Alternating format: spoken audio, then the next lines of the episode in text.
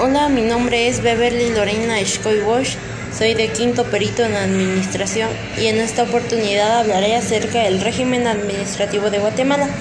Según el artículo 224 de la División Administrativa, el territorio de la República se divide para su administración en departamentos y estos en municipios. La administración será descentralizada y se establecerán regiones de desarrollo con criterios económicos, sociales y culturales que podrán estar constituidos por uno o más departamentos para dar un impulso racionalizado al desarrollo integral del país.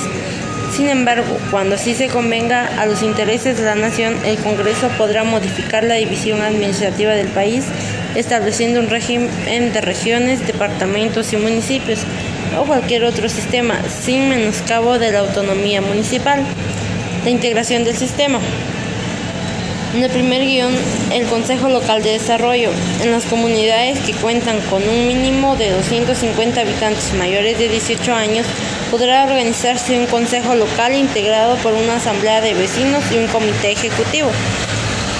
Consejo Municipal de Desarrollo Urbano y Rural en todos los municipios del país, presidido por el alcalde municipal e integrado también por los demás miembros de la corporación municipal. Consejo Departamental, conformado en todos los departamentos del país, integrado por el gobernador, los alcaldes del departamento y representantes de los distintos ministerios, cooperativas, sindicatos, organismos no gubernamentales, asociaciones privadas productivas y los partidos políticos, coordinado por la Secretaría Ejecutiva de la Presidencia. El Consejo Regional de Desarrollo Urbano y Rural este está integrado por el coordinador regional, los gobernadores, un alcalde por cada departamento y representantes de los distintos ministerios, cooperativas, sindicatos, organismos no gubernamentales y asociaciones privadas productivas.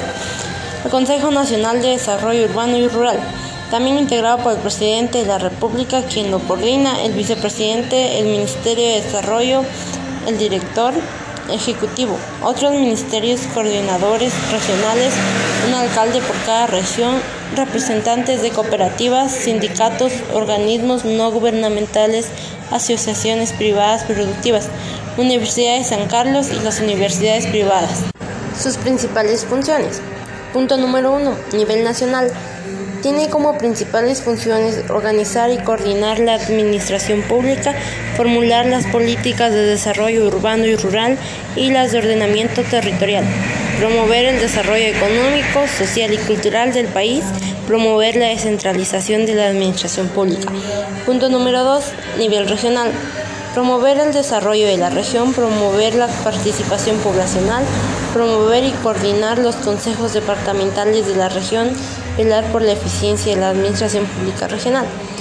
Punto número 3. Nivel departamental. Entre sus funciones se encuentra la de promover el desarrollo del departamento y la participación poblacional y representar al Consejo Regional de Desarrollo Urbano y Rural sus necesidades cuando éstas no pueden ser resueltas a niveles departamentales. Punto número 4. Nivel municipal. Alguna de ellas corresponde a la corporación municipal. Una función sumamente específica es la de identificar e intervenir las necesidades del municipio y determinar las prioridades correspondientes para la formulación de planes, programas y proyectos. Y bueno, esta ha sido mi presentación del régimen administrativo de Guatemala.